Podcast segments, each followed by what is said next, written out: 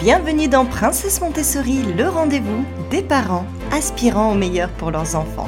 Je suis Ksenia Trovetskoy, princesse et passionnée par l'éveil, le développement et le bien-être de nos enfants, mais aussi des parents. Ensemble, transformons l'éducation de nos enfants et notre parentalité en un conte de fées moderne. Prêt pour une aventure enchantée? C'est parti Bonjour à tous et à tous et bienvenue dans ce nouvel épisode de podcast où nous explorons les joies, les défis et surtout les réalités souvent tues de la parentalité. Nous plongeons aujourd'hui dans un sujet qui me tient particulièrement à cœur et qui, j'en suis sûre, résonnera avec bon nombre d'entre vous, l'importance cruciale du bien-être parental dans l'éducation et la vie familiale. Avant de pouvoir offrir le meilleur de nous-mêmes à nos enfants, nous devons d'abord prendre soin de nous. Un concept simple en théorie, mais ô combien complexe dans la pratique. Laissez-moi vous raconter une petite histoire. Il y a quelques semaines, j'ai rencontré une amie pour un café. Elle a deux enfants, elle semblait vraiment épuisée. Et elle me dit, je suis tellement fatiguée, mais je ne peux pas m'arrêter. Qui s'occupera des enfants et de la maison si ce n'est pas moi? Et cette conversation m'a frappée. Combien d'entre nous se sont retrouvés dans cette situation, sacrifiant notre bien-être pour répondre aux besoins incessants de notre famille jusqu'à en oublier qui nous sommes en dehors de notre rôle de parents? Et je comprenais parfaitement cette maman car moi aussi je n'arrivais pas avant à prendre du temps pour moi. J'avais l'impression d'être égoïste, de ne penser qu'à moi. Mais voici la question provocatrice que je vous pose aujourd'hui. Si nous ne prenons pas soin de nous, si nous sommes constamment épuisés, stressés, à bout, comment pouvons-nous être les parents que nos enfants méritent? Comment pouvons-nous enseigner à nos enfants l'importance du bien-être, de l'équilibre si nous ne l'incarnons pas nous-mêmes? Dans cet épisode, nous allons déballer tout cela. Nous parlerons de l'importance de se recharger, de dire je suis fatigué sans culpabilité, et de comment, en prenant soin de nous, nous offrons en réalité à nos enfants un cadeau inestimable. Nous explorerons ensemble des stratégies pour gérer nos émotions, accepter nos imperfections et surtout nous rappeler que pour être de bons parents, nous devons d'abord être de bonnes personnes pour nous-mêmes. Alors installez-vous confortablement, prenez une grande respiration et préparez-vous à vous joindre à moi dans cette conversation essentielle, la réalité souvent oubliée du bien-être parental. Dans notre société, il existe une pression immense sur les épaules des parents. Cette pression, souvent invisible, nous pousse à nous dévouer corps et âme à nos enfants, parfois au détriment de notre propre santé mentale et physique. Mais qu'entendons-nous par pression sociétale? Eh bien, c'est cette attente que, en tant que parents, nous devons toujours être disponibles, toujours prêts à répondre aux besoins de nos enfants, à les stimuler intellectuellement, à veiller à leur bien-être émotionnel, tout en gérant une maison impeccable, une carrière et, ah, n'oublions pas, notre vie sociale. Mais cette quête de la parentalité parfaite a un coût. Un coût que beaucoup d'entre nous payent sans même nous en rendre compte. J'ai reçu des messages en DM de plusieurs auditeurs qui ont partagé leur expérience d'épuisement parental. Laissez-moi vous en lire quelques-uns. Je me sens constamment fatiguée, mais je ne peux pas m'arrêter. Si je le fais, je me sens coupable. Il y a quelques jours où je me regarde dans le miroir et je ne me reconnais pas. Je suis devenue une machine à prendre soin des autres et je n'ai pas le temps de prendre du temps pour moi. L'épuisement parental bah, C'est mon quotidien, mais qui a le temps de s'en occuper? Ces témoignages sont poignants, n'est-ce pas? Ils mettent en lumière une réalité que beaucoup d'entre nous vivent en silence. Alors comment reconnaître les signes de cet épuisement et surtout comment y remédier? Voici 5 conseils pratiques. Numéro 1, reconnaître les signes. Irritabilité, manque de patience, sentiment de débordement constant, trouble du sommeil, sentiment de détachement de vos activités ou de vos proches. Numéro 2, parler. La première étape pour y remédier est d'en parler, que ce soit avec une amie, un membre de la famille, un professionnel. Briser le silence est libérateur. Numéro 3, prioriser le temps pour soi. Cela peut sembler contre-intuitif, mais prendre 15 minutes par jour pour soi peut faire une différence significative. Lire, méditer, faire une promenade ou simplement s'asseoir en silence. Et si 15 minutes vous semblent irréalisables, commencez par 90 secondes plusieurs fois par jour. Numéro 4, définir des limites. Apprendre à dire non est très très important. Non à des engagements supplémentaires, non à des attentes irréalistes, même celles que nous nous imposons. Moi par exemple, j'aimais bien nettoyer la cuisine tous les soirs avant d'aller me coucher. Sauf que le matin, mes enfants se gèrent maintenant seuls et mon conjoint est avec eux. Et lorsque j'arrivais enfin, il y avait déjà des miettes partout, la table était sans dessus-dessous et je ne vous parle même pas du plan de travail ou du sol. Bref, autant dire que seule la nuit profitait d'une cuisine propre. Pas moi. Numéro 5, cherchez du soutien. Que ce soit à travers des groupes de soutien parental, des amis ou la famille, n'hésitez pas à demander de l'aide pour les tâches quotidiennes.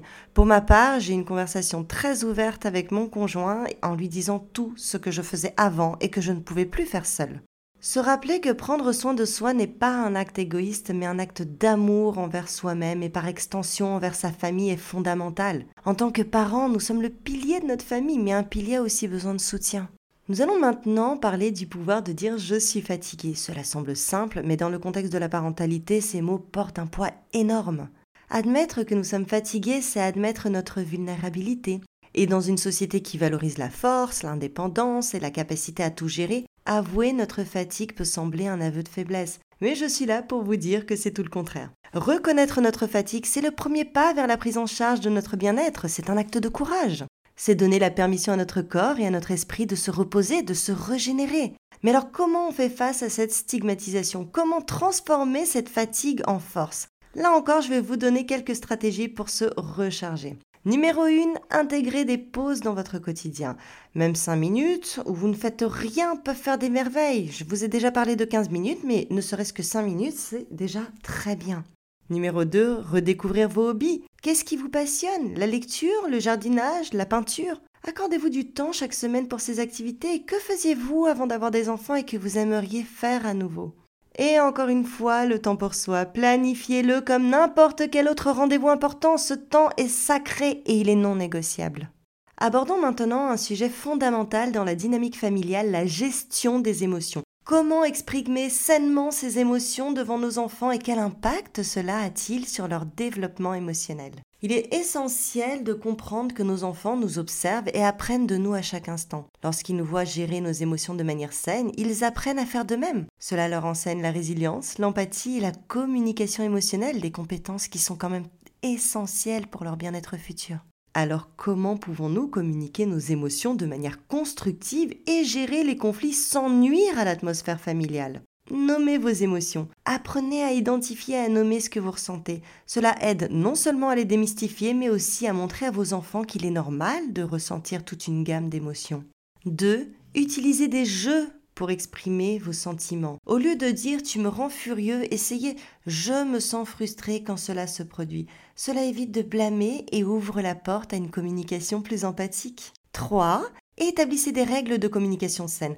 Encouragez les membres de la famille à s'exprimer librement tout en respectant les tours de parole et en évitant les interruptions. Alors que nous avançons dans notre voyage d'aujourd'hui, passons à un sujet qui, je l'espère, allégera le poids sur les épaules de nombreux parents, l'acceptation de l'imperfection. Oui, vous avez bien entendu, loin de l'image idéalisée et souvent irréaliste du parent parfait, nous explorons aujourd'hui pourquoi embrasser nos imperfections est non seulement libérateur pour nous, mais aussi essentiel pour le développement de nos enfants. Le mythe du parent parfait est omniprésent, il nous poursuit sur les réseaux sociaux, dans les magazines et même sur les terrains de jeu. Mais la vérité est que la parentalité est désordonnée, elle est imprévisible et oui, imparfaite. Et c'est parfaitement normal. En fait, en montrant à nos enfants que nous sommes humains, que nous faisons des erreurs et que nous gérons un large éventail d'émotions, nous les préparons à la réalité de la vie. Ils apprennent la résilience, l'empathie et surtout ils apprennent que l'échec n'est pas la fin mais une partie du processus d'apprentissage.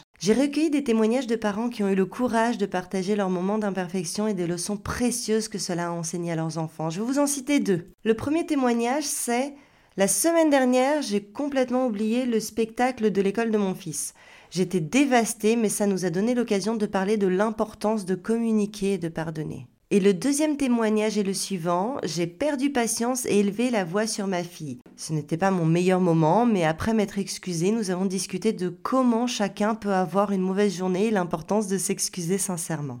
Ces histoires montrent que nos imperfections ne nous rendent pas moins aimants ou compétents en tant que parents. Au contraire, elles nous rendent réels, elles offrent des moments d'enseignement inestimables sur la valeur de l'authenticité, de l'effort et de l'acceptation de soi. En embrassant notre imperfection, nous libérons nos enfants et nous-mêmes de la pression d'atteindre l'inatteignable. Nous leur enseignons la beauté de l'humanité dans toute sa complexité. Et n'est-ce pas là le plus beau cadeau que nous puissions offrir? Alors que nous arrivons au terme de notre épisode d'aujourd'hui, je tiens à vous remercier pour votre présence et votre écoute attentive. Nous avons parcouru ensemble des sujets essentiels à la parentalité, l'importance du bien-être parental, le pouvoir de dire je suis fatigué, la gestion saine des émotions devant nos enfants et l'acceptation de l'imperfection. Ces discussions nous invitent à adopter une nouvelle perspective sur la parentalité, une perspective où prendre soin de soi n'est pas un luxe, mais une nécessité pour le bien-être de toute la famille. Je vous encourage à réfléchir à ces sujets, à les intégrer dans votre quotidien et à voir par vous-même les changements positifs qu'ils peuvent apporter. Et maintenant, il est temps pour notre segment interactif, une première sur ce podcast, mais surtout un moment que j'affectionne particulièrement car il me permet de me connecter directement avec vous. Aujourd'hui, je réponds à vos questions envoyées au préalable via Instagram euh, sur ma story de jeudi dernier. Mais avant, je vous rappelle que vous pouvez obtenir gratuitement ma nouvelle formation Comment instaurer des règles à un tout petit. Je vous mets le lien de cette formation audio sous cet épisode, vous pourrez la suivre comme si vous écoutiez un podcast. Passons aux questions. Notre première question vient de Nathalie qui demande comment gérer la culpabilité de prendre du temps pour soi quand on a l'impression qu'il y a toujours quelque chose à faire pour les enfants. Alors, excellente question Nathalie. La culpabilité, c'est un sentiment que beaucoup de parents ressentent. C'est important de se rappeler que prendre soin de soi n'est pas un acte égoïste, mais c'est essentiel. Un parent reposé et épanoui est un meilleur parent. Commencez petit avec juste 90 secondes, puis un peu plus, puis 5 minutes, jusqu'à 10 minutes par jour pour vous et rappelez-vous que c'est pour le bien-être de toute la famille. La prochaine question nous vient de RSCM Foot qui demande Avez-vous des astuces pour intégrer l'expression des émotions dans le quotidien familial? Alors merci pour cette question RSCM Foot. Une astuce simple, c'est de créer un rituel d'expression des émotions chaque jour. Par exemple, lors du dîner, chaque membre de la famille peut partager un moment où il a ressenti une émotion forte dans la journée et comment il l'a gérée. Cela encourage l'expression et la reconnaissance des émotions dans un cadre sécurisant. Et voici une question d'Estelle. Comment faire pour ne pas transmettre notre stress aux enfants? Alors très pertinent Estelle, la clé c'est la conscience de soi. Prenez un moment pour respirer, vous recentrer avant de réagir dans des situations stressantes. Expliquez également à vos enfants que vous ressentez du stress et montrez-leur comment vous gérez ces émotions. Cela leur apprend non seulement à reconnaître le stress mais aussi à le gérer de manière constructive. Tiffen nous demande comment réagir quand on se sent dépassé par les comportements de nos enfants sans perdre patience. Encore une question très pertinente de la part de Tiffen. Lorsque vous vous sentez dépassé, prenez un moment pour respirer profondément et vous recentrer. Rappelez-vous que les comportements de vos enfants ne sont pas une attaque personnelle. Essayez de comprendre la cause sous-jacente de leur comportement. Parfois, un moment de calme et une discussion peuvent résoudre beaucoup, beaucoup de tensions. Marie veut savoir y a-t-il des activités spécifiques qui peuvent aider à renforcer le lien familial tout en permettant à chacun de se détendre? Eh les activités en plein air, comme les randonnées, les pique-niques, les simples promenades en forêt, offrent un excellent moyen de se reconnecter tout en profitant de la nature. Mais c'est vraiment à vous de trouver ce qui vous va vous ressourcer. Les jeux de société, les soirées cinéma à la maison, c'est aussi des bonnes options pour renforcer les liens en se détendant. L'important, c'est vraiment de trouver des activités qui plaisent à tous les membres de la famille. Et voici une question de Julie. Comment instaurer une routine de bien-être pour toute la famille, surtout avec des emplois du temps chargés? Alors Julie, commencez par intégrer de petites habitudes de bien-être dans votre routine quotidienne, comme des étirements matinaux ensemble ou une courte méditation avant le coucher. Le week-end, prévoyez des activités relaxantes en famille. L'astuce est vraiment de rendre ces moments de bien-être non négociables au même titre que les autres engagements. Et notre dernière question nous vient de Sonia qui nous demande comment encourager les enfants à parler de leurs émotions sans les forcer. Oui, c'est une question très importante. Alors, créer un environnement où exprimer ses émotions est normal et encouragé. Montrez l'exemple en partageant vos propres sentiments. Utilisez des livres ou des histoires comme outils pour initier des discussions sur les émotions et surtout donnez-leur du temps. Parfois les enfants ont besoin de se sentir en sécurité avant de pouvoir s'ouvrir. Vous pouvez également utiliser des cartes de nomenclature. Pour les tout petits, des cartes où il n'y a pas de texte, juste des photos pour qu'ils puissent montrer l'émotion qu'ils ressentent. Avant de conclure notre segment questions-réponses, je souhaite partager avec vous une réflexion poignante d'une maman qui m'a récemment écrit sous un post. Elle m'a écrit Les enfants ont le don d'appuyer là où ça fait mal. Cette phrase si simple et pourtant si profonde touche à l'essence même de la parentalité. Nos enfants, dans leur exploration du monde et de leurs relations, peuvent parfois, sans le vouloir, éveiller en nous des émotions ou des souvenirs douloureux.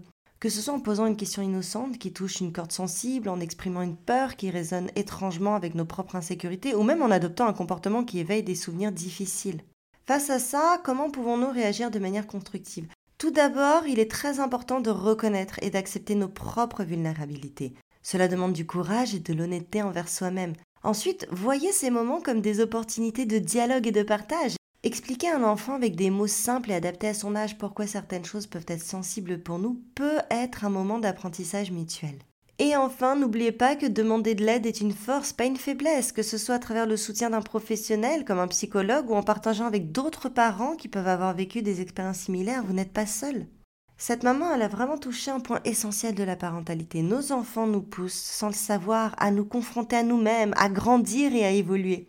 Et dans ce processus, aussi douloureux soit-il, parfois réside une beauté indéniable, celle de l'apprentissage, de la guérison et de l'amour inconditionnel. Alors merci beaucoup, merci à tous ceux qui ont partagé ce moment avec moi. Vos histoires, vos questions et vos réflexions enrichissent notre communauté et nous rappellent que la parentalité est un voyage complexe mais incroyablement enrichissant. Et parce que chaque expérience est unique, je vous invite à partager la vôtre. Venez me raconter vos histoires, vos défis, vos réussites sur Instagram. Je réponds à tous mes DM personnellement car vos partages sont une source d'inspiration et d'apprentissage pour nous tous. Ensemble, nous pouvons construire une communauté de parents bienveillants, soutenants et surtout humains. Si vous avez apprécié notre voyage d'aujourd'hui, je vous invite à vous abonner à mon podcast, à le partager avec d'autres parents et à me laisser une note. Chaque geste de votre part aide à gagner en visibilité, à toucher un maximum de parents et me permet de continuer à délivrer du contenu qui, je l'espère, vous est utile et inspirant.